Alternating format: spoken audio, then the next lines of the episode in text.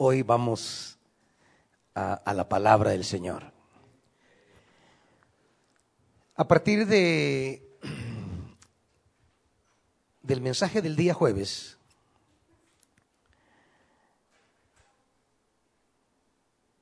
me venía a mi mente la pregunta, ¿cuál es el servicio que la iglesia puede darle al mundo hoy?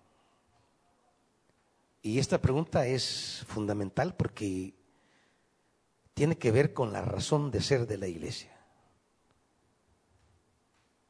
Si la iglesia está en el mundo de parte de Dios, ¿cuál es el servicio por excelencia que ella debe prestar al mundo? Y en esa perspectiva, vamos a tomar el libro del profeta Jeremías. Profeta Jeremías,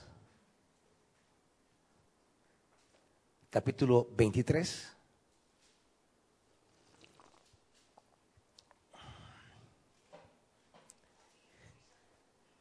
Jeremías capítulo 23. Vamos a leer la escritura, amados.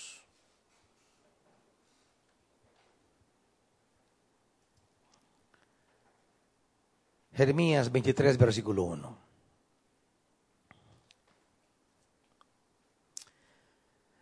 Hay de los pastores que destruyen y dispersan el rebaño de mis praderas, afirma el Señor. Por eso así dice el Señor, el Dios de Israel, a los pastores que apacientan a mi pueblo. Ustedes han dispersado a mis ovejas, las han expulsado y no se han encargado de ellas. Pues bien, yo me encargaré de castigarlos a ustedes por sus malas acciones, afirma el Señor. Al resto de mis ovejas, yo mismo las reuniré de todos los países a donde las expulsé, y las haré volver a sus pastos, donde crecerán y se multiplicarán. Pondré sobre ellos, sobre, sobre ellas, pastores que las pastorearán, y ya no temerán ni se espantarán, ni faltará ninguna de ellas, afirma el Señor. Vienen días, afirma el Señor, en que de la simiente de David haré surgir un vástago justo. Él reinará con sabiduría en el país y practicará el derecho y la justicia. En esos días Judá será salvada, Israel morará seguro y este es el nombre que se le dará. El Señor es nuestra salvación. Por eso afirma el Señor, vienen días en que ya no se dirá por la vida del Señor que hizo salir a los israelitas de la tierra de Egipto, sino que se dirá por la vida del Señor que hizo salir a los descendientes de la familia de Israel y los hizo llegar del país del norte y de todos los países a donde los había expulsado y habitarán en su propia tierra. Padre, queremos tu instrucción esta mañana. Espíritu Santo, alúmbranos para poder poner la vida de la iglesia al servicio del propósito fundamental para el cual estamos. Padre, háblenos en el nombre de Jesús. Amén. Muy bien, hermanitos.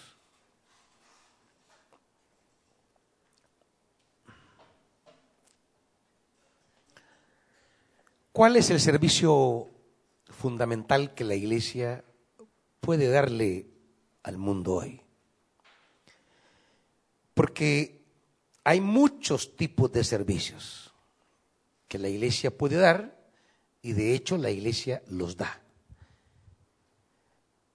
Por ejemplo, la iglesia puede servir al mundo a través de la obra social, el compromiso con las necesidades básicas del ser humano. Y en una hora como la que vivimos de esta pandemia, la iglesia se ha volcado. Hay muchísimas iglesias que se han volcado a través de medicamentos, a través de alimentos, a través de ropa y a través de diversas eh, de diversos recursos de primera necesidad, la iglesia se ha volcado para servir al prójimo con necesidades materiales. Y lo siguen haciendo. Nosotros no hemos subido ninguna, ninguna foto porque no nos gusta estar subiendo eh, ese tipo de publicidad, lo cual no significa que no hayamos atendido a hermanos necesitados de las diferentes zonas. Eh, las fotos las hemos circulado solamente a nivel de liderazgo, pero no a nivel de publicidad. No hay necesidad, no hay por qué. La labor humana se hace por amor, se hace en silencio y nos basta y nos sobra poder servir en el momento oportuno y necesario. La iglesia puede brindar al mundo asistencia, asistencia humana en términos eh, de consejería, en términos psicológicos. De hecho, ayer que inauguramos eh, TV Betania, lo inauguramos con, un programa en el que estuvo nuestro hermano Francisco Hernández y hermana Laurita Pineda, eh, hablando sobre las crisis domésticas que genera la cuarentena. No, no solamente por eh, el relacionamiento permanente, sino por el estado emocional que genera el encierro. Los niños viviendo en casas pequeñas no pueden salir a jugar al pasaje. Ellos que son amantes por naturaleza del espacio, de la amplitud, la calle, el pasaje, la cancha, es un espacio en el que en el que ellos se pueden liberar, al no tenerlos, ese encierro tiende a, sobrecargar mentalmente. Aparte de toda la carga académica en las tareas, tiende a tensionar porque no hay un equilibrio entre, entre lo que se llama la recreación y lo académico.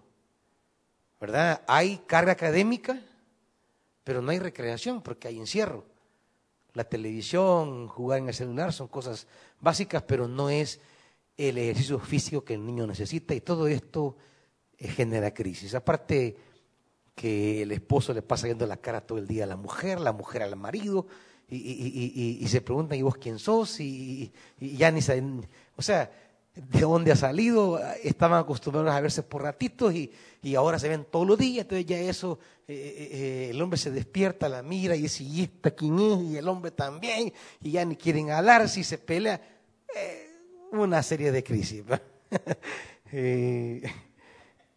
a mí hermano Nelson me ha contado que le pasa a él, estudiando consejería estos días de eso, que hay que...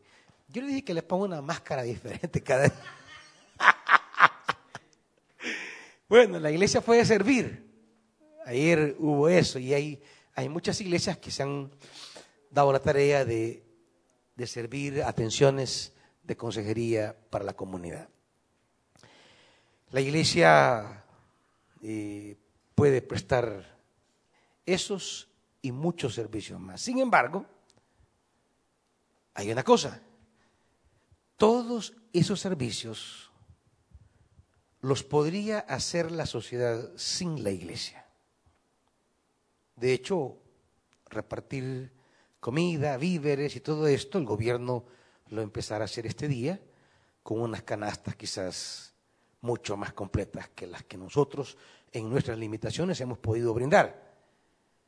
Con esto quiere decir que la sociedad puede brindar un servicio material mucho mejor que el de la iglesia. Por tanto, eh, pareciera no ser entonces el servicio exclusivo y más fundamental que debería dar la iglesia.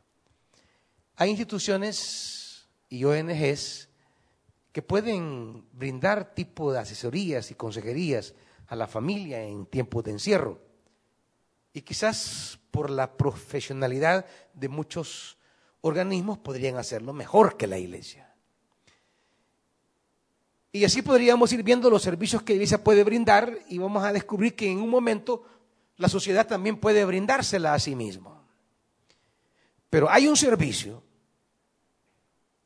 que la sociedad no puede brindarse a sí misma, que es exclusivo de la iglesia, que es la tarea fundamental de la iglesia, y es la palabra. La iglesia como portadora del consejo de Dios. La iglesia como aquella que tiene una palabra para el mundo hoy. ¿Cuál es la palabra de Dios que puede guiar al mundo hoy? Eso no lo puede hacer la sociedad. Eso no lo pueden hacer las ONGs. Esa es la labor de la iglesia. Tener una palabra al mundo. Porque en esa palabra es que descansa el futuro del mundo. En la medida que el mundo camine en sintonía con la palabra, en la medida que la sociedad marche armoniosamente con lo que Dios quiere, pues la sociedad construye su futuro. Pero cuando la sociedad no marcha acorde a la palabra, ella se autodestruye. Y la sociedad puede desarmonizar con la palabra por dos razones. Uno, por la dureza de su corazón y no responder positivamente a la palabra que le presenta la iglesia. Y en el segundo y peor de los casos, es que la iglesia no sea capaz de darle una palabra al mundo. De decirle al mundo cuáles son los movimientos que debe hacer en la hora precisa. Debido a que ella sea esclava de la manera de pensar del mundo y no logre articular una palabra.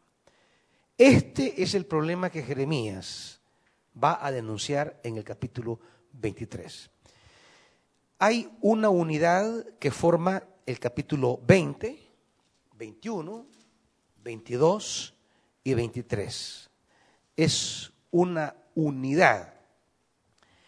¿Y de qué habla esa unidad? Bueno, lo que habla esa unidad es el reclamo de Dios a los liderazgos de la nación que han sido incapaces de poder velar por la nación. En el capítulo 21 y 22, el reclamo será a los gobernantes de la nación. Por eso se dirigen a los reyes, a los gobernantes. Por ejemplo, 21.11, di también a la casa real de Judá que escuchen la palabra del Señor. O sea, al rey. Capítulo 22, versículo 1. Así dice el Señor, ve a la casa del rey de Judá y proclama allí este mensaje. Tú, rey de Judá, que estás sentado sobre el trono de David, y tus oficiales, y tu pueblo que entran por estas puertas, escuchen la palabra del Señor. Y lo repiten en el versículo 6, porque así dice el Señor acerca de la casa real de Judá. Y lo retoma en el versículo 11. Así dice el Señor acerca de Jalún, de Salún, hijo de Josías, rey de Judá. El capítulo 21 y 22 es el reclamo de Dios a los gobernantes de la nación que han sido incapaces de desarrollar la agenda divina para la nación. Los reyes no han obrado conforme al sentir y al pensar de Dios. Y esto habla de dos cosas. La primera es, Dios tiene su mirada en la política. Dios tiene atenta su mirada a los gobernantes. ¿Por qué? Porque el gobierno es una institución, el Estado es una institución eh, creada por Dios, el gobierno humano. No se me confundan de decir el gobierno que está en la actualidad o los gobiernos que han estado antes han sido puestos por Dios. No, no.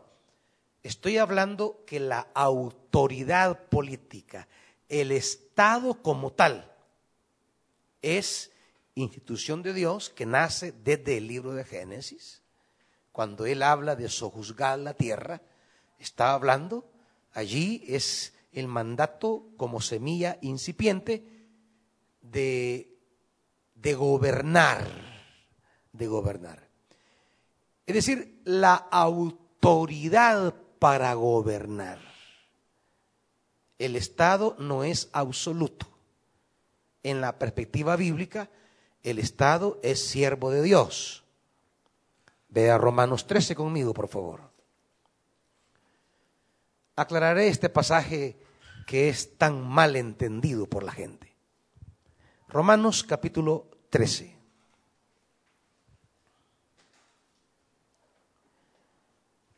Versículo 1. Todos deben someterse a qué? A las autoridades públicas, pues no hay autoridad que Dios no haya dispuesto, así que las que existen por Él fueron establecidas. Esa es la primera aseveración. La autoridad política es un estamento ordenado, establecido por Dios. Ahora, pero entienda la diferencia entre la autoridad y los que ejercen la autoridad. Son cosas distintas.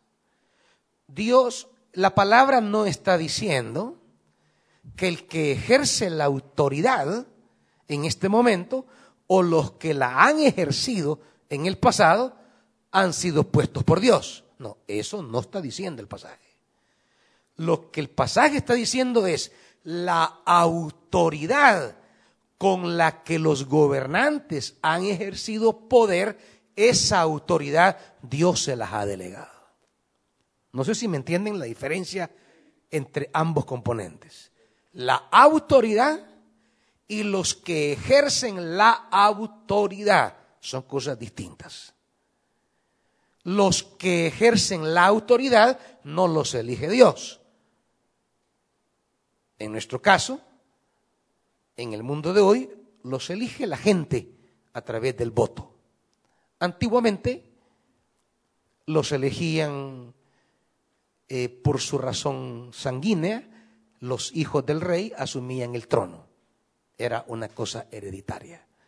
Y en sociedades teocráticas, en algún momento como lo fue Israel, pues eh, el profeta decía, Dios te unge a ti como rey. Era una elección eh, carismática elegida por Dios. Pero en la actualidad, o en la actualidad de Pablo, cuando a veces al César lo elegía el Senado, o se autoproclamaba a alguien como César, eran los mecanismos para acceder al poder. Una cosa es acceder a la autoridad y otra cosa es los que acceden a esa autoridad. La autoridad, el Estado, como una institución que debe buscar propósitos de vida para la sociedad, el Estado y la autoridad del Estado, esa es de Dios. Por Él ha sido establecido, dice la Escritura. Ahora, los que ejercen el poder político los que ejercen la autoridad, esos están bajo la mirada divina.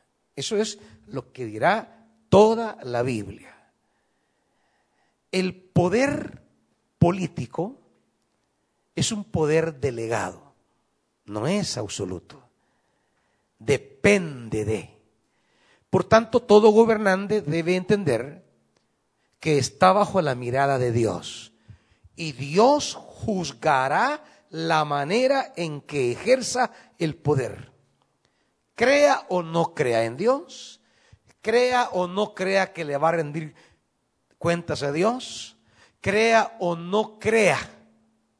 Eso, eso, no, es, no es lo que nos importa aquí. Lo que nos establece la escritura es, crea o no, quiera o no, Dios juzga a los gobernantes. Ese es un principio que corre toda la Biblia. Dios juzga a los gobernantes. Y esos son los primeros capítulos que hemos leído en Jeremías. Ve a la casa real. Dios siempre está enviando palabra a las autoridades políticas. Y normalmente la palabra es de advertencia, es de conversión, es de juicio. Porque las autoridades políticas, cuando ya están en el poder, se creen absolutos, que no le van a rendir cuentas a nadie. Es la tentación del poder. Y eso es un problema para todos. Y aquí viene lo segundo. Por eso la iglesia tiene que tener de parte de Dios siempre una palabra para el poder político. Lastimosamente, hay dos cosas. Uno, la iglesia no sabe tener una palabra de Dios para el poder político. Y dos, cuando hay una palabra para el poder político, la gente critica que el pastor o la iglesia se meta en política. En el primer caso, que la iglesia no tiene palabra para los políticos, es porque la iglesia ha confundido los planos, los planos de importancia y de, y de orientación. La iglesia a veces no tiene nada que decirle a la política, sino lo que tiene es compadrazgo con los políticos. Y claro, una iglesia que es chera de los políticos, ¿qué capacidad ética tendrá para recriminar a los políticos una verdad de Dios? Una iglesia que, sea, que, que ha sido aliada y no digo que la iglesia no pueda descubrir que hay movimientos políticos que pueden representar aspiraciones justas. El problema es que la iglesia no puede por ningún motivo, aunque descubra, por ejemplo, con el movimiento Nuevas Ideas, hay muchísimos pastores que han sentido que el movimiento Nuevas Ideas es un referente político que puede representar intereses eh, eh, de justicia del Evangelio. Bueno, no voy a emitir juicio sobre eso. Solo estoy poniendo de ejemplo pastores que creen que el movimiento Nuevas Ideas representa aspiraciones justas. Como en el pasado hubo pastores que en algún momento cuando el FMLN era una fuerza político-militar, llegamos a pensar que podía representar intereses de justicia, intereses de igualdad, intereses de verdad, intereses de transparencia. Creíamos en su discurso revolucionario como un discurso que podría poner las cosas en una perspectiva distinta. No hay problema. Yo creo que el pastor y la iglesia tienen la legitimidad de pensar que un partido político puede traducir aspiraciones válidas para la vida de la sociedad. El problema está en que a veces la iglesia entra en compadrazgos con estos movimientos políticos y eso le quita la capacidad profética.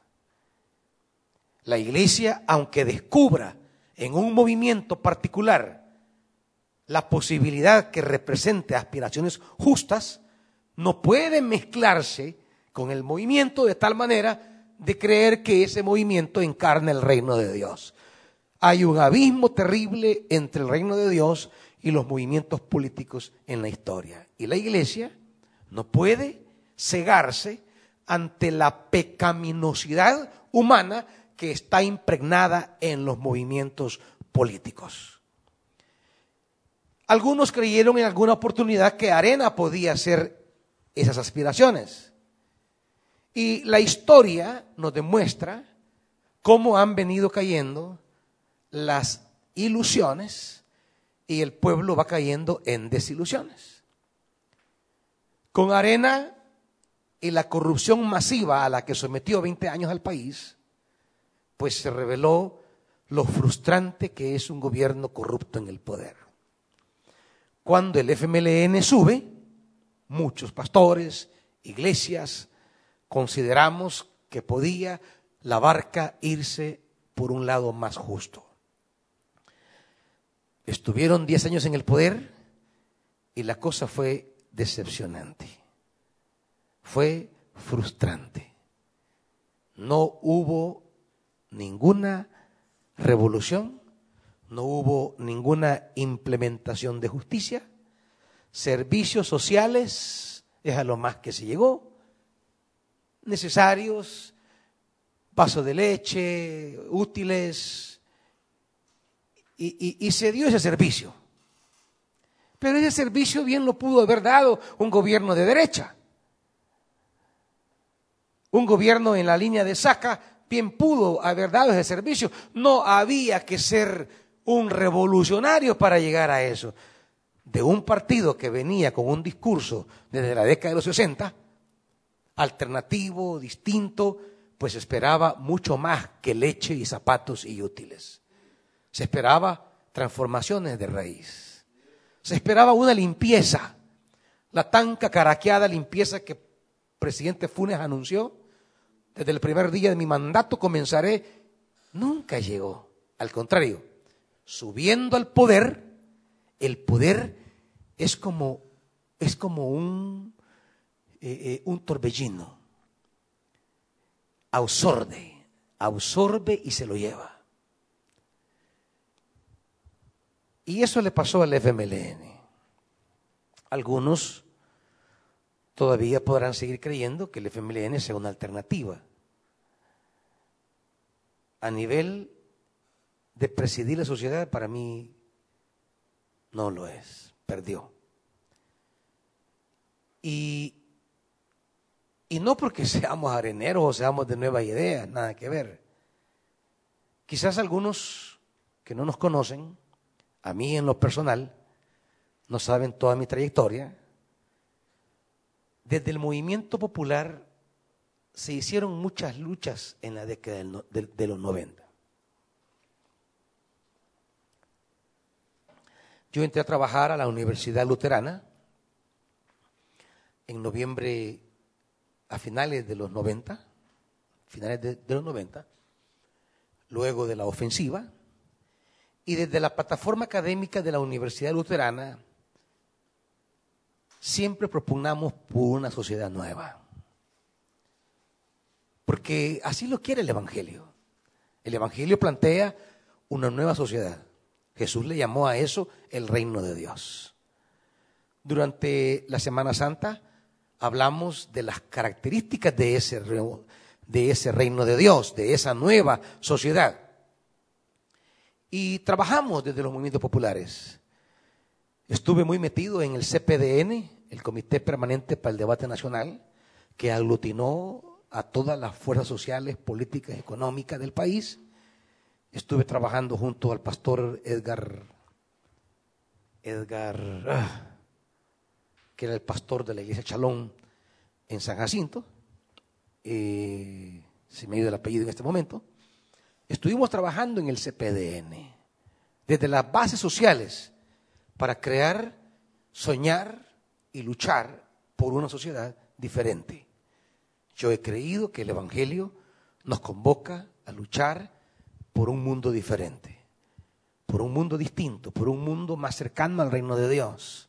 Sabemos que el reino de Dios es una obra de gracia que Dios traerá en Jesús de manera definitiva, pero también creemos que en Jesús ese reino ya da signos y señales. Así que es tarea de la iglesia ser parte de esas señales y de, y de insertar en la sociedad esas señales, que, la sociedad vislumbre algo nuevo. Y trabajamos duro. Desde, desde la universidad viajábamos a Perquín en la época de la guerra. Había un sacerdote que estaba militando entre la guerrilla, el padre Rogelio Poncel, abandonado por su iglesia en ese momento, excomulgado. Él era el sacerdote de los guerrilleros en la montaña, el que presidía los sacramentos, oficiaba las misas, eh, los actos fúnebres, y el hombre estaba ahí solo luchando en la montaña con un grupo de, pastores norteamericanos y gente del equipo del, del, centro pastoral de la Universidad Luterana, íbamos hasta Perquín para acompañarlo a él en su pastoral. No teníamos afinidad confesional, pero el tema no era afinidad confesional, sino animar su ministerio, porque el hombre estaba haciendo ministerio y estaba solo y abandonado. Así que, aunque éramos de otras confesiones religiosas, viajábamos hasta Perquín, arriesgándonos, pasábamos a la brigada de, San Francisco Gotera, y ahí nos decían, bueno señores, a partir de este momento para allá, corren ustedes por su cuenta. Lo que les pase es su sola responsabilidad. Y nos hacían firmar ahí un documento que el ejército no era responsable si nos pasaba algo ya de San Francisco Gotera para Perquín. Y en más de alguna oportunidad los operativos militares nos encontraron en el pueblo de Perquín. ¿Qué hacíamos ahí? Bueno, conocer un poco la dinámica social, cómo un pueblo dirigido por las fuerzas populares gobernaba el pueblo acompañar al padre Rogelio Poncel en su, en su trabajo pastoral, asistirlo con algunos recursos eh, que él necesitaba. Era un servicio que dábamos y podíamos contribuir. Nunca tuve una militancia en el FMLN. El amigo que me llevó a la Universidad Luterana, Francisco Calles, que fue secretario de Monseñor Romero, no el Francisco Calles que era político del frente, y cuando mataron a Monseñor Romero, él salió para Bélgica, a la Universidad de Lovaina, a estudiar teología pastoral. A su regreso, con el obispo y otro alemán fundaron la universidad. Él me llevó a trabajar a la universidad y él me explicó toda la dinámica política en la universidad. Cómo la universidad estaba presidida por una de las fuerzas del FMLN en aquel momento, pero que estaba abierto a las otras fuerzas y me explicaba quiénes pertenecían al Partido Comunista, quiénes eran de la ERN, quiénes eran de la FPL, quiénes eran del ERP en el marco de la universidad. Y hubo algo que él me dijo que a mí se me grabó y hasta el día de hoy rige mi vida. Jamás adquirás una militancia en ninguna de las fuerzas del FMLN. Yo, me dijo él, soy de la FPL. Mi vocación es pastoral, pero pertenezco a la FPL. Yo te he invitado a trabajar a la Universidad Luterana, me dijo, pero quiero que trabajes desde tu identidad evangélica, que respondas a una agenda eminentemente del reino, que no te afilies a ninguna de estas fuerzas Aquí habrá personas que te van a querer reclutar para su propio partido político. su propia fuerza política dentro del FMLN. Y de hecho así fue a lo largo del tiempo que estuve en la universidad. Pero su consejo marcó mi vida. Me dijo, mantente en el Evangelio. Lo que el Evangelio te haga creer, eso debes creer. Lo que el Evangelio te haga hacer, eso debes hacer. A donde te lleve el Evangelio, ahí debes ir. Que la agenda de una fuerza política no sea la que dirija tu vida. Bueno, y así fue. Estuve todo ese tiempo trabajando, participando en diferentes movilizaciones populares en la calle contra Estados Unidos, contra la clase opresora, trabajando desde la base popular, creyendo que era necesario empujar, porque el creyente es llamado a trabajar de todas las formas posibles por la transformación de la sociedad. Pero nunca adquirí militancia. Cuando yo les hablo del FMLN, no les estoy hablando desde la ignorancia, ni desde lo ideológico, ni desde el resentimiento. Simplemente le estoy hablando que soy parte de esa generación que creyó que el FMLN podía representar una opción de alternabilidad, alternatividad eh, en la construcción de una sociedad. Que no solamente fuera la alternabilidad en el poder, o sea, tener un nuevo partido, no, que de verdad fuera alternativo, que de verdad se vislumbrara algo nuevo. Y muchos así lo esperamos a la vuelta de 10 años, por más que los ciegos quieran negarlo, el FMLN traicionó los ideales revolucionarios.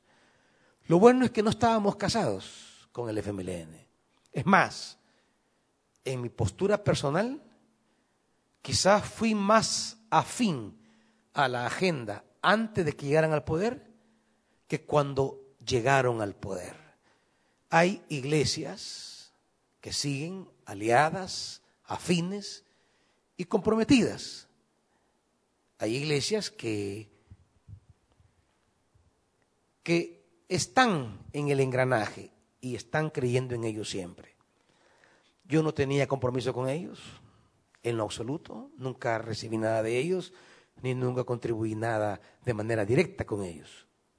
Así que el Evangelio me ha guiado siempre. Cuando llegan al poder, el poder los absorbe. Y terminaron siendo un grupúsculo de empresarios, malos empresarios. Y que al final, hoy son cúpulas de poder que se ponen de acuerdo no para los intereses. Hoy aparecen nuevas ideas en el horizonte. Muchos de mis hermanos pastores con mucha alegría, con mucha ilusión, con mucha fe, ven en nuevas ideas un nuevo referente.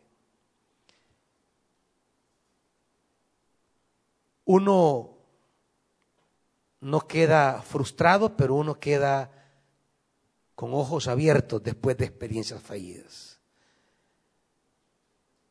Quiero decirles que como pastores no nos podemos casar con ningún movimiento, por mucho que en su discurso diga o prometa. Que usted, pastor, o usted, hermanito en Cristo, vea a nuevas ideas como un nuevo signo, está bien. Pero no pierda, y aquí donde los pastores tenemos que obrar, no pierda la lucidez que el Evangelio da para no amarrarse, para no casarse, para no fusionarse con movimientos. El hombre es hombre y está sujeto a la naturaleza pecaminosa. Y como tal está expuesto a ser absorbido por el poder y la corrupción. No estamos para defender movimientos ni sistemas, estamos para defender valores del Evangelio. Y por aquí va la palabra esta mañana. ¿Cuáles son los valores del Evangelio que deben ser parte de la palabra de la iglesia al mundo? ¿Por qué fracasa el FMLN? Porque se apartó de los valores que eran esenciales para una nueva sociedad. ¿Qué pasa hoy? Bueno, pasa lo mismo. Yo todavía sigo esperando promesas que se hicieron rumbo a la presidencial. No voy a entrar en este momento a un juicio sobre nuevas ideas, porque no es ese el propósito de esta mañana. Solo es decirles, la iglesia no se casa con movimientos políticos, se casa con valores del reino de Dios. Y la palabra que la iglesia dé al mundo hoy debe ser una palabra basada en valores de reino. Y la palabra que la iglesia dé al mundo debe ser una palabra basada en esos valores. Volvamos ahora a Jeremías. Aquí en Hechos 13, eh, en Romanos 13, la esencia de Pablo es el Estado, el poder político, es siervo de Dios. Así lo dirá de manera muy clara en el versículo 4, Romanos 13, 4, pues está al servicio de Dios para tu bien. Pero si haces lo malo, entonces deberá tener miedo. No en vano lleva la espada, pues está al servicio de Dios para impartir justicia. ¿Para qué está el gobernante? Para impartir justicia. Por eso es, por eso es siervo de Dios. El Estado es siervo de Dios. Y si el siervo de Dios fracasa, el siervo Estado, el siervo gobierno, el siervo asamblea, el siervo Corte Suprema, que son poderes del Estado, si ellos fracasan, Dios los va a juzgar. Eso es lo que la palabra dice. La iglesia no puede casarse con ninguno de ellos. La iglesia puede descubrir y pensar si alguno de ellos representa valores del Evangelio. Pero no hay que ser ciegos. El día que se aparten de los valores del reino, la iglesia debe ser profeta. ¿Y, la, ¿Y para qué está el Estado? Para impartir justicia y castigar al malhechor. Estas son las dos deudas que tienen los gobiernos hasta hoy. Justicia y castigar al corrupto. Hasta hoy, ni Arena, ni el FMLN, ni Nuevas Ideas han llevado a nadie a la cárcel por corrupción. Bueno,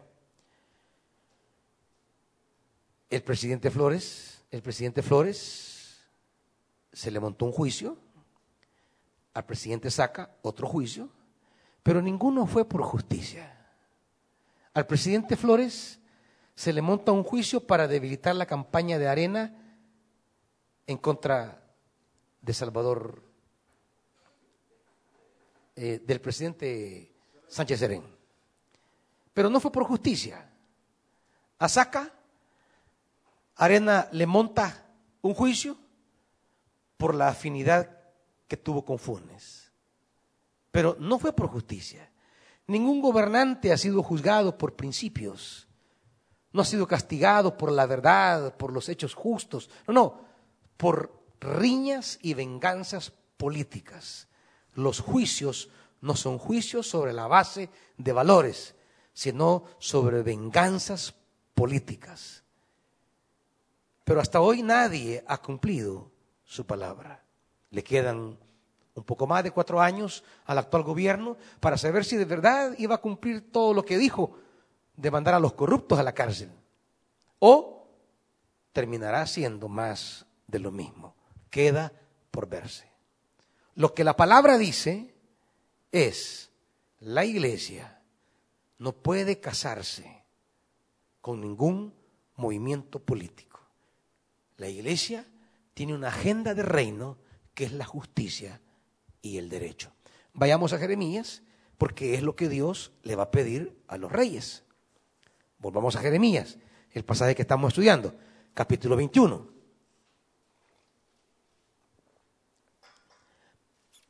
Versículo 11, di a la casa real de Judá que escuchen la palabra del Señor. ¿Y qué tiene que decirle? Versículo 12, adviértele que así dice el Señor. Hagan justicia cada mañana libren al explotado del poder del opresor. No sea que mi ira se encienda como un fuego y arda sin que nadie pueda extinguirla a causa de las acciones, de la maldad de sus acciones. ¿Qué le pide Dios al gobernante?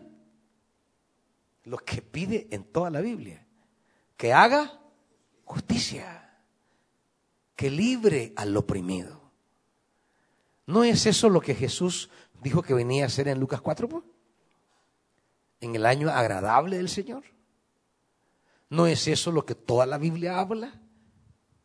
La justicia. Sea rey, sea emperador, sea presidente, sea primer ministro, no importa el nombre de la investidura desde la Biblia, la investidura de autoridad le exige a todo gobernante justicia y liberación. Capítulo 22. Así dice el Señor, versículo 11, acerca de Salún, hijo de Josías, rey de Judá, que ascendió al trono después de su padre Josías y que salió de este lugar Versículo 13. Hay del que edifica su casa y sus habitaciones superiores, violentando la justicia y el derecho. No está Dios en contra que alguien tiene una buena casa. No, no, está en contra que alguien se haga buenas riqueza alguien se haga riquezas pasando por encima de la justicia y el derecho. Hay del que obliga a su prójimo a trabajar de balde y no le paga su trabajo. Hay del que dice, me edificaré una casa señorial con habitaciones amplias en el piso superior. Y le abre grandes ventanas y la recubre de cedro y la pinta de rojo, como la casa que hizo Saca, por ejemplo, un espectáculo y como la casa que han hecho muchos gobernantes con la corrupción en este país. Y no solamente presidentes, ministros, diputados, miembros de la Corte Suprema de Justicia, alcaldes, con injusticia, con robo y con corrupción. Versículo 15. ¿Acaso eres rey solo por acaparar mucho cedro? Tu padre, le dice hablando de Josías, tu padre no solo comía y bebía, sino que practicaba el derecho y la justicia. Y por eso le fue bien. ¿Cuándo le va bien a un gobernante? Cuando practica el derecho y la justicia. ¿Cuándo le va bien a una sociedad? Cuando reina la justicia y el derecho. Defendía la causa del pobre y del necesitado. Y por eso le fue bien. ¿Acaso no es esto conocerme? afirma el Señor. ¿Qué es conocer a Dios? Yo conozco, yo veo a Dios. ¿Qué es conocerle? Conocerle es hacer justicia, derecho, defender al pobre y al necesitado. Eso es conocer a Dios. La iglesia que dice conocer a Dios, tiene en la Biblia fundamentos sólidos y objetivos para no perder la brújula. No es que no existan criterios acerca de lo que Dios habla hoy al mundo? Claro que existen. ¿A partir de qué valores la iglesia tiene una palabra de parte de Dios? Bueno, a partir de esto, a partir de la justicia, a partir del derecho, la causa del pobre, la causa del necesitado. Estos son los valores objetivos a partir del cual la iglesia debe dar una palabra al mundo hoy. No estamos para defender partidos políticos, estamos para defender la justicia. No estamos para defender presidentes, estamos para defender el derecho. No estamos para defender agendas partidarias, estamos para defender la causa del pobre. En un momento, un gobernante puede olvidar la justicia, puede olvidar el derecho y puede olvidar la causa del pobre, como ocurre con frecuencia a los que han ejercido el poder en este país. La iglesia puede acompañar un movimiento, un gobernante o un líder político en la medida que ese gobierno, ese movimiento y ese gobernante está por la justicia, por el derecho y por la causa del pobre. Si se desvía de ese objetivo, la iglesia debe tener una palabra para juzgar esa realidad, porque según la Biblia, no nos va a ir bien si nos apartamos de la justicia. No nos va a ir bien si esta sociedad no cuida la causa del pobre. Nos va a ir mal. Un gobernante que haga justicia, derecho y cuide la causa del pobre, aunque tenga la oposición que tenga, pero si de verdad se mantiene en los valores de Dios, Dios de alguna manera lo va a sacar. Si lucha legítimamente por esto, no como una agenda visible para intereses ocultos. Si este gobernante lucha de verdad por esta causa, que es la causa de Dios, esto es conocer a Dios, pues Dios lo va a sacar adelante. Pero si solo está tomando esto como excusa para agendas ocultas, Dios lo va a juzgar. Eso es lo que la palabra nos dice. La iglesia debe procurar la justicia, el derecho y la causa del pobre. Y si un gobernante, un diputado, alguien que ejerce poder, eso es agenda, pues la iglesia va a estar acompañándolo. Pero si no, la iglesia debe estar juzgando.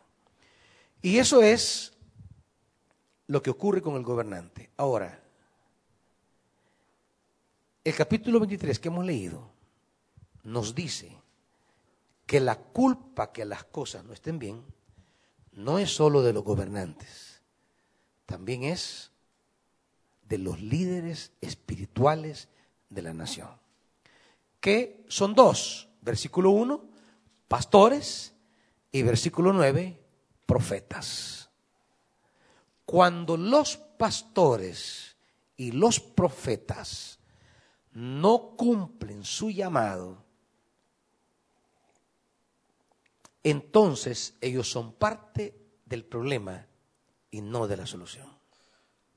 Cuando las iglesias y sus liderazgos no ejercen la tarea de ser mensajeros de la justicia, del derecho y del pobre, entonces la iglesia comparte la culpabilidad con los areneros, con los del frente y con todo movimiento. Si nuevas ideas también se corrompe, será culpable como ellos también. Es decir, si la iglesia y los pastores no se mantienen fieles a la palabra, ellos son parte del problema. ¿Y cuál es el problema de los pastores y de los profetas? Bueno, en el caso de los pastores es que los pastores se olvidan del pueblo y viven para sí mismos. Está hablando de que los liderazgos pastorales se preocupan por su bienestar y no les importa el pueblo. Ese es el problema de los pastores. En síntesis, del versículo 1 al versículo 8, el problema pastoral es ese. Por eso Dios le dice, hay, versículo 1 de los pastores, que destruyen y dispersan el rebaño de mis praderas. Versículo 3, versículo 2, ustedes han dispersado mis ovejas. Y siempre en el 2 al principio, a los pastores que apacientan mi pueblo. Versículo 3, al resto de mis ovejas. Hay una nota permanente aquí. Las ovejas son de Dios. Sea como sea, sea como esté el pueblo, son de Dios las ovejas. El pastor, al igual que el gobierno, tiene autoridad delegada. La iglesia, al igual que el Estado, también es sierva de Dios. Y si la iglesia no cumple su tarea, Dios también la va a juzgar. Es decir, la palabra juzga al Estado, la palabra juzga a la iglesia. Lo ideal es que la iglesia está tan cercana a Dios, palpita tan cerca de Dios, vive tan cerca de Dios, que la iglesia representa los intereses de Dios sobre la tierra. Ese debería ser el ideal. Una iglesia tan cerca de Jesús y por tanto tan cerca de la justicia, tan cerca del derecho y tan cerca de la causa de los pobres. Esa iglesia tiene una palabra que decirle al mundo. Ahora, ¿qué pasa con los pastores? Es que los pastores dejan de estar cerca del trono de Dios y pasan a estar cerquita del trono de los hombres. Es decir, dejan de escuchar la causa de Dios y comienzan a trabajar la causa del rey. Dejan de representar a Dios y comienzan a representar los intereses del rey. Por eso a los reyes y presidentes les encanta acercarse a los pastores, a los liderazgos, a ofrecerles beneficios y los pastores a ofrecerles eh, apoyo y respaldo. Y durante décadas hay muchos pastores que han vivido de la partida secreta del Ejecutivo. Durante años han habido pastores que han vivido de alianzas y pactos con los poderes ejecutivos. Hay organizaciones de pastores, redes de pastores, alianzas de pastores que han hecho convenios con Arena, con el FMLN y en su momento con Nuevas Ideas. Y parte de las alianzas es que el gobierno les ha facilitado recursos, empleos en el gobierno, y hay pastores que se han encargado de administrar esos empleos y aún solicitar a las personas que ellos elijan para ocupar esos empleos, exigirles el 30% de ese sueldo y han hecho un buen dineral. Entonces,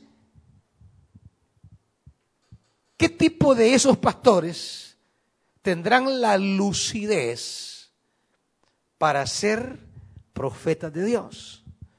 Si solo han, se han cuidado por su bienestar, por estar bien, por regordearse, por reunir sus recursos, por sacar el máximo provecho y beneficios al poder político. ¿Cómo está el pueblo? No les importa. ¿Cómo están las familias pobres en este país? No les importa. ¿Hacia dónde van las causas populares? No les importa. Pastores que lo que les interesa es la imagen visible de ellos con liderazgos gubernamentales, lo que les interesa es beneficiarse de las prebendas que el gobierno da en su debido momento.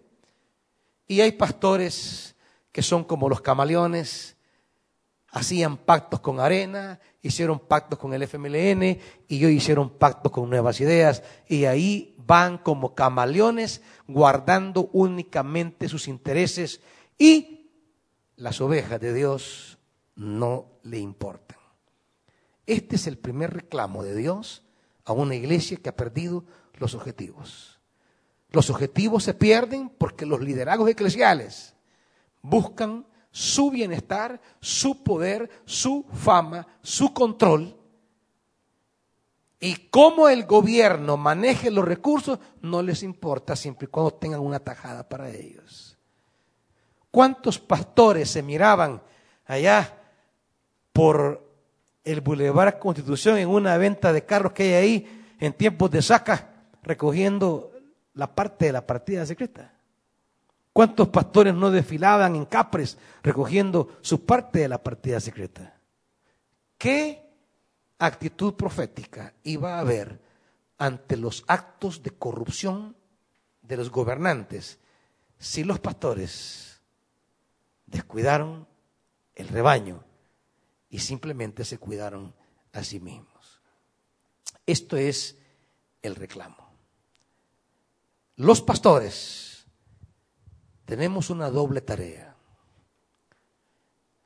El pastor verdadero es el que cuida la causa del pueblo pobre, el pueblo de Dios. El pastor es por el pueblo y rinde cuentas ante Dios. Por eso hay de los pastores que destruyen y dispersan el rebaño de mis praderas, afirma el Señor. Pastores que nos apacientan al pueblo, se apacientan a sí mismos. Un pastor está por el pueblo y ante Dios. Así como le llegará el día del juicio a los gobernantes, llegará el día del juicio a los pastores que no se han preocupado por la justicia y los más pobres. ¿Cuál es el segundo problema? Bueno, en el caso de los profetas, es que los profetas no han hablado la palabra de Dios capítulo 23, versículo 16. Así dice el Señor Todopoderoso. No hagan caso de lo que dicen los profetas, pues alientan en ustedes falsas esperanzas. ¿Cuántas visiones se han imaginado y que no proceden de la boca del Señor? El problema de los pastores que se han apacentado a sí mismos y no al pueblo.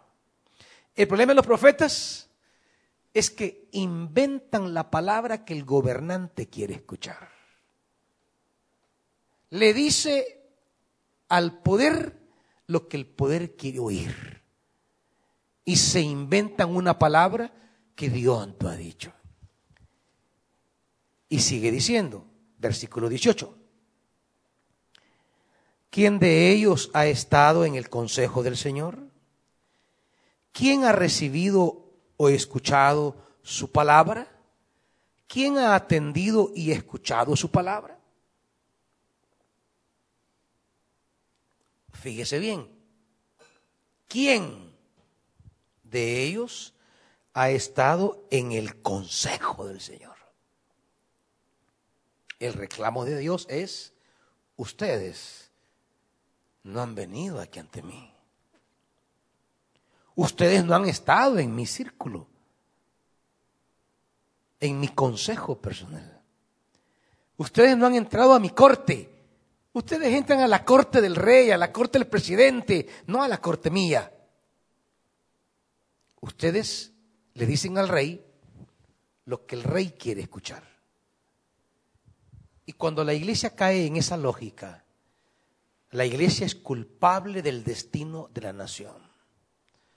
Hermanos pastores, iglesias evangélicas denominacionales, nos nos lavemos las manos como Pilato.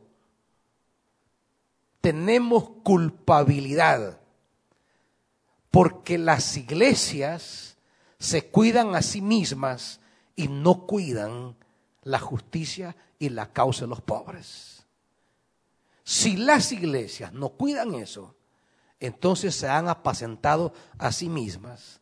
Han crecido ellas, se han engordado ellas, se han beneficiado ellas, pero si los pobres siguen llenos de injusticia, no hemos hecho la tarea que Dios nos ha mandado hacer. Y sigue diciendo, versículo 21, yo no envié a esos profetas, pero ellos corrieron sin ni siquiera, bueno, ni siquiera les hablé, pero ellos profetizaron. Si hubieran estado en mi consejo, habrían proclamado mis palabras a mi pueblo y lo habrían hecho volver de su mal camino y de sus malas acciones. ¿Cuál es el resultado de una iglesia que da la palabra de Dios como debe ser en favor de la justicia, del derecho y la causa de los pobres, bueno, que la sociedad se endereza, que la sociedad toma un rumbo correcto. Pero si la sociedad no ha tomado el rumbo correcto, sino que los ricos siguen siendo más ricos y los pobres más pobres, si la corrupción sigue avanzando, si los recursos del Estado van a terminar a bolsillos particulares, entonces quiere decir que la iglesia no ha hecho sus deberes. La iglesia no ha cumplido las planas. Y aquí tiene razón aquel canto de los guaraguao. No basta rezar. Convocar compañías de oración está bien, pero no basta. Con oraciones no vamos alabarnos las responsabilidades que tenemos de ser profetas a la nación. Con campañitas de oración y ayuno no vamos a resolver la tarea que Dios nos ha encomendado de ser profetas para este país. La iglesia evangélica no fue profeta en la guerra. No fue profeta en tiempo del PDC. No fue profeta en tiempos de arena, no fue profeta en tiempos del FMLN y hoy la veo más lejos todavía de ser profeta bajo el gobierno de Nuevas Ideas. Tenemos un problema. La iglesia no está cumpliendo su llamado. La iglesia no está diciéndole al rey lo que tiene que decirle de parte de Dios. La iglesia va donde el rey a regalarle Biblias. Saca tenía lleno de Biblias ahí. ¿Y, qué? Gran mañoso. Tenía amigos pastores, montones. ¿Y qué? Gran mañoso. A Fundes le daban Biblias. ¿Y qué? Gran mañoso. A los presidentes de arena le daban Biblias y qué grandes mañosos. De esas presidencias salían con bancos debajo del brazo, salían con grandes empresas. Y tenían amigos pastores. Pero estos nunca los hicieron volver de su mal camino. ¿Por qué? Porque no eran profetas, eran compadres. La iglesia tiene el mayor servicio que brindarle al mundo, a esta sociedad, en ser pastora al servicio de los más necesitados y a ser profeta ante las élites de poder. Pastora y profeta debe ser la iglesia. Urge en este país una iglesia pastora y una iglesia profeta pastora para velar por la vida, la justicia, la paz, la solidaridad, la reconciliación, el derecho, la causa de los pobres. Una iglesia que pastoree con estos valores a la nación y que sea profeta ante el poder político. Y sigue diciendo, ¿soy acaso Dios solo de cerca? ¿No soy también Dios de lejos? ¿Podrá el hombre hallar un escondite donde yo no pueda encontrarlo? Afirma el Señor. ¿Acaso no soy yo el que llena los cielos y la tierra? Ni el Estado, ni la iglesia se podrá librar de Dios. No hay lugar donde se esconda un presidente se puede ir a Nicaragua, se puede ir a Japón, se puede ir a Estados Unidos, se puede ir a donde sea. Ahí va a encontrar la justicia divina. No hay un lugar donde huya un diputado, un magistrado de la corte, un ministro del gobierno, porque Dios está en todas partes y si ejerció la autoridad que Dios le delegó, Dios se la va a reclamar. Pero también es válido para la iglesia. Pastores, no estén confiando en su poder humano. No estén creyendo que porque están en la cúspide de un poder eclesiástico son intocables. No estén creyendo que porque son amigos del gobierno, del partido tal o del magistrado tal. no, no, no. Nadie los va a librar de la mano de Dios si no cumplimos lo que Dios nos ha mandado hacer. Si no somos pastores de la nación, si no somos profetas de la nación, nada nos va a librar. Que nos vamos a ir a vivir, váyase a vivir donde quiera. La justicia de Dios lo alcanzará. Hoy y en la eternidad. Versículo 25. He escuchado lo que dicen los profetas que profieren mentiras en mi nombre. Dicen, he tenido un sueño, he tenido un sueño. ¿Hasta cuándo, dice el Señor, seguirán dándole valor de profecía a las mentiras y delirios de su mente? ¿Hasta cuándo? La única manera que no perdamos el camino de saber que estamos dando una palabra conforme al corazón de Dios es que esa palabra vaya ligada a la justicia, al derecho y a la causa de los pobres. Es la única. Esa es la base objetiva de la palabra que podamos darle a la nación.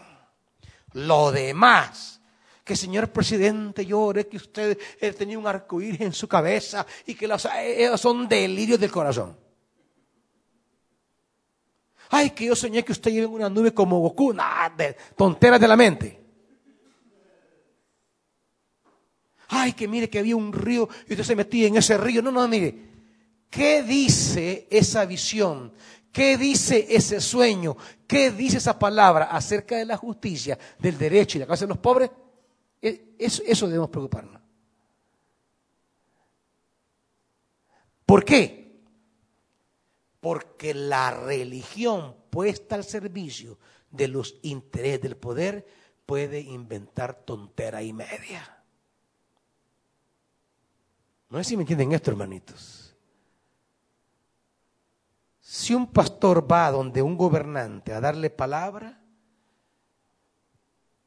y nos preguntamos, ¿y esa palabra es de Dios?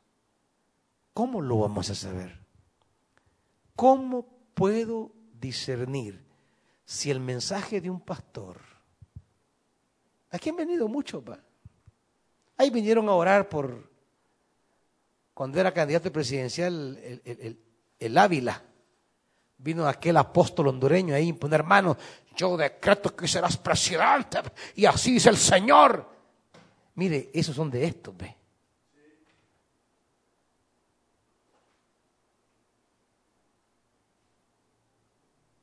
¿Cuántas palabras en nombre de Dios han dado sobre gobernantes y son puros delirios de la mente. No, no.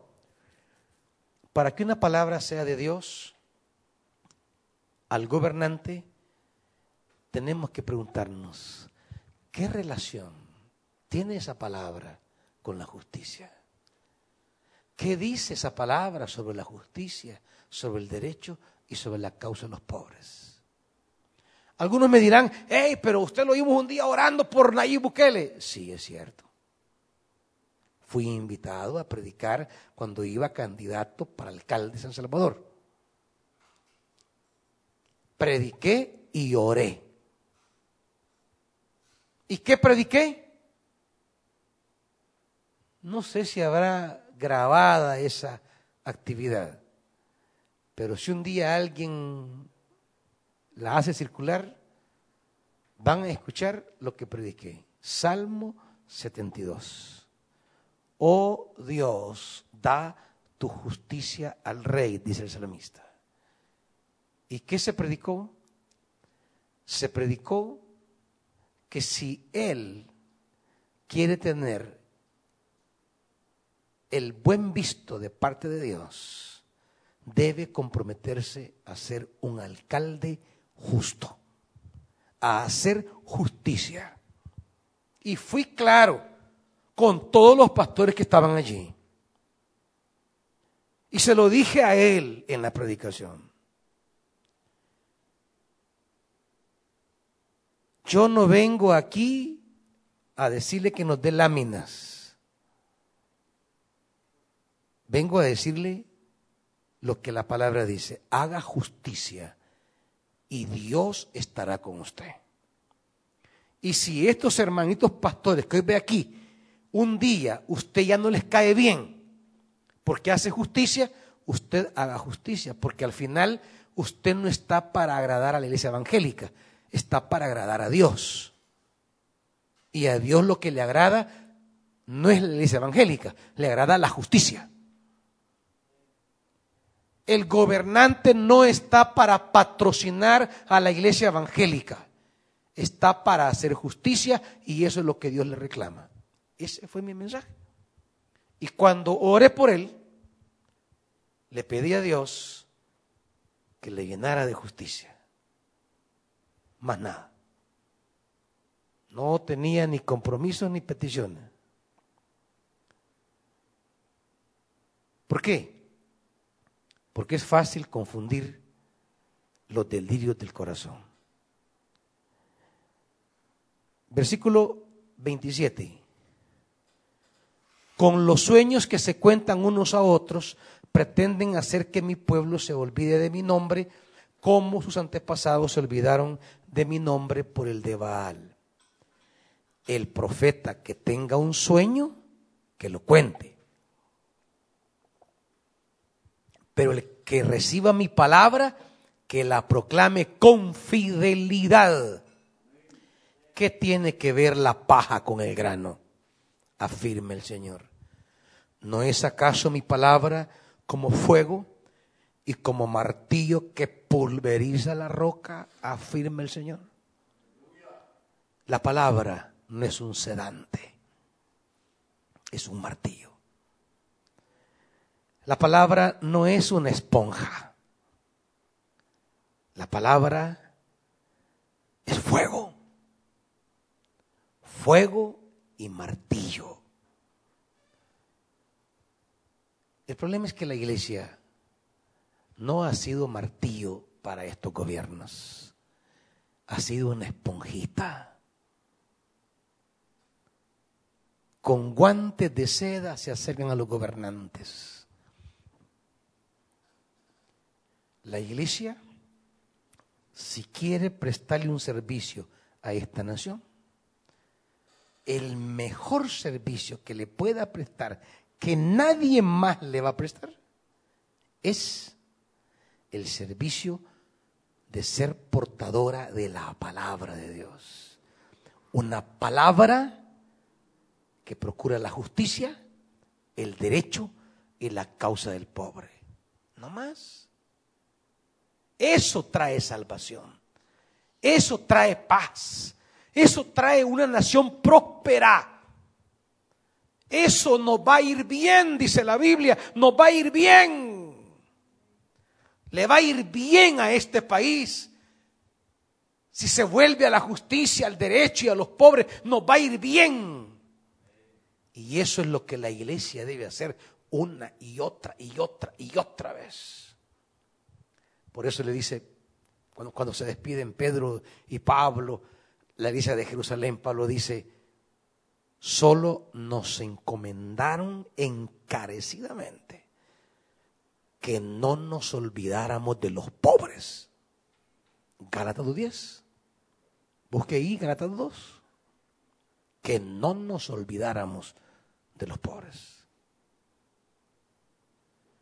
Pero la iglesia se ha olvidado de los pobres.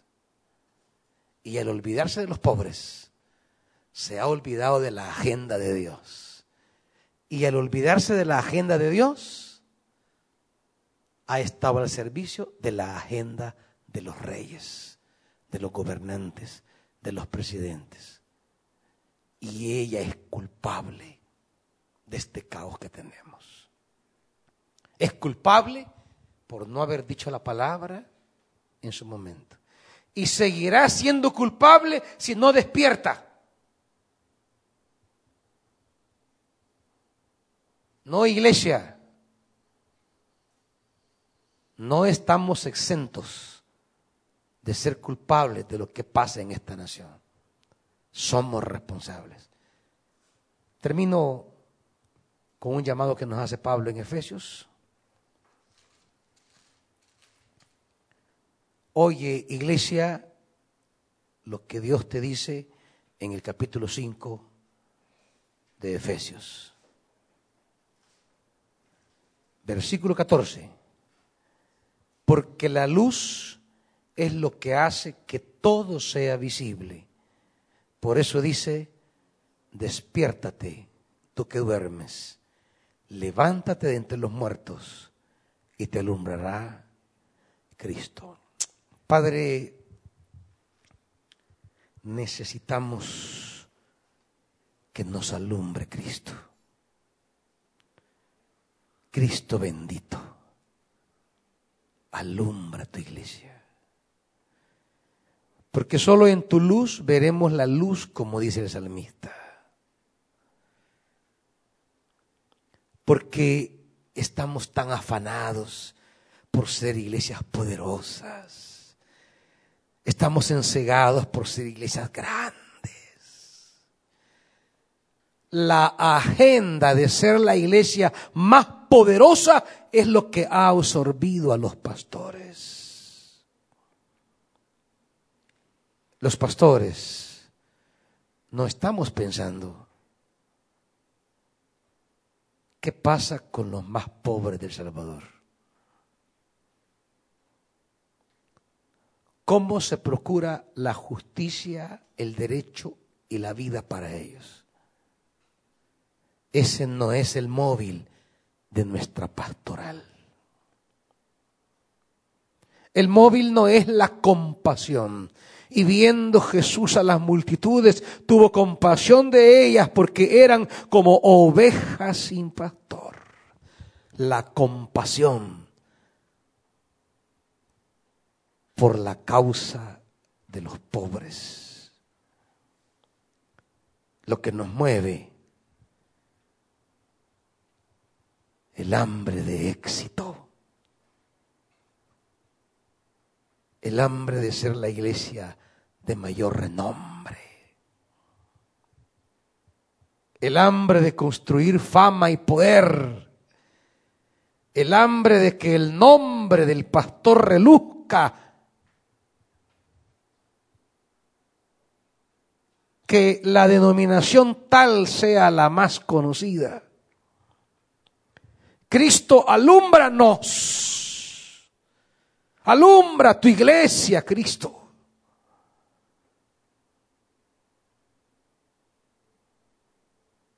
Nos resulta más fácil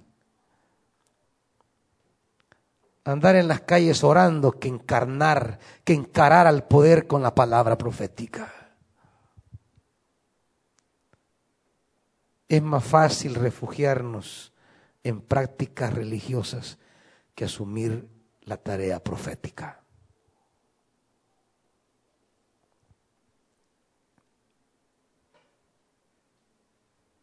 hemos privado a la nación de la palabra profética,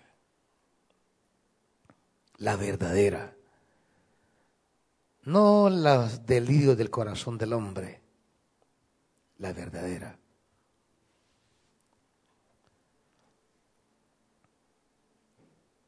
Cristo, alúmbranos,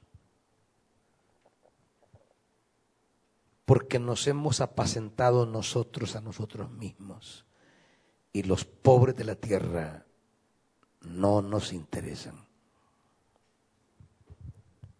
A la iglesia le interesa que se hagan evangélicos, que sigan siendo pobres, no importa, con que se afilen a las estadísticas evangélicas, eso es lo que importa, como que si ese fue el llamado.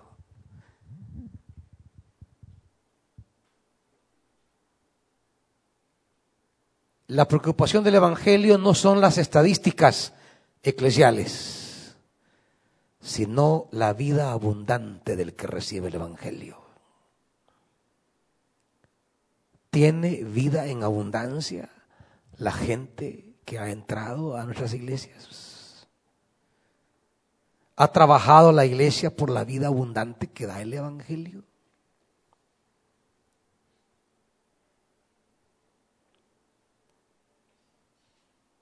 Cristo, alúmbranos.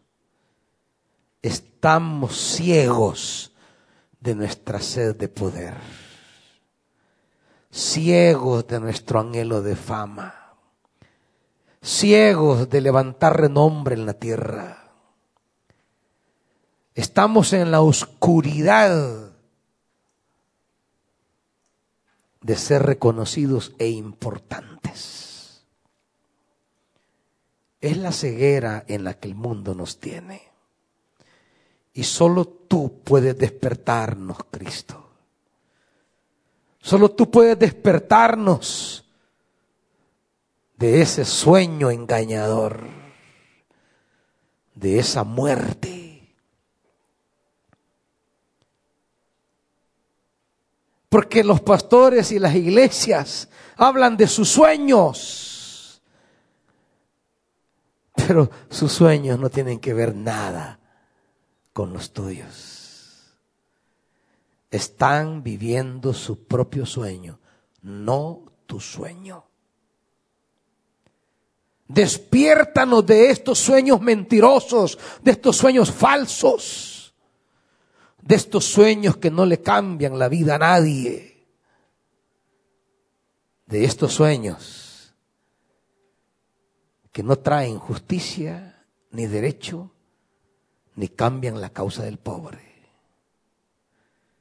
Despiértanos de esos sueños y vuélvenos a tu sueño, un mundo nuevo donde permanezca y habite la justicia. En el nombre de Jesús. Amén. Dios les bendiga, amados hermanos y amadas hermanas.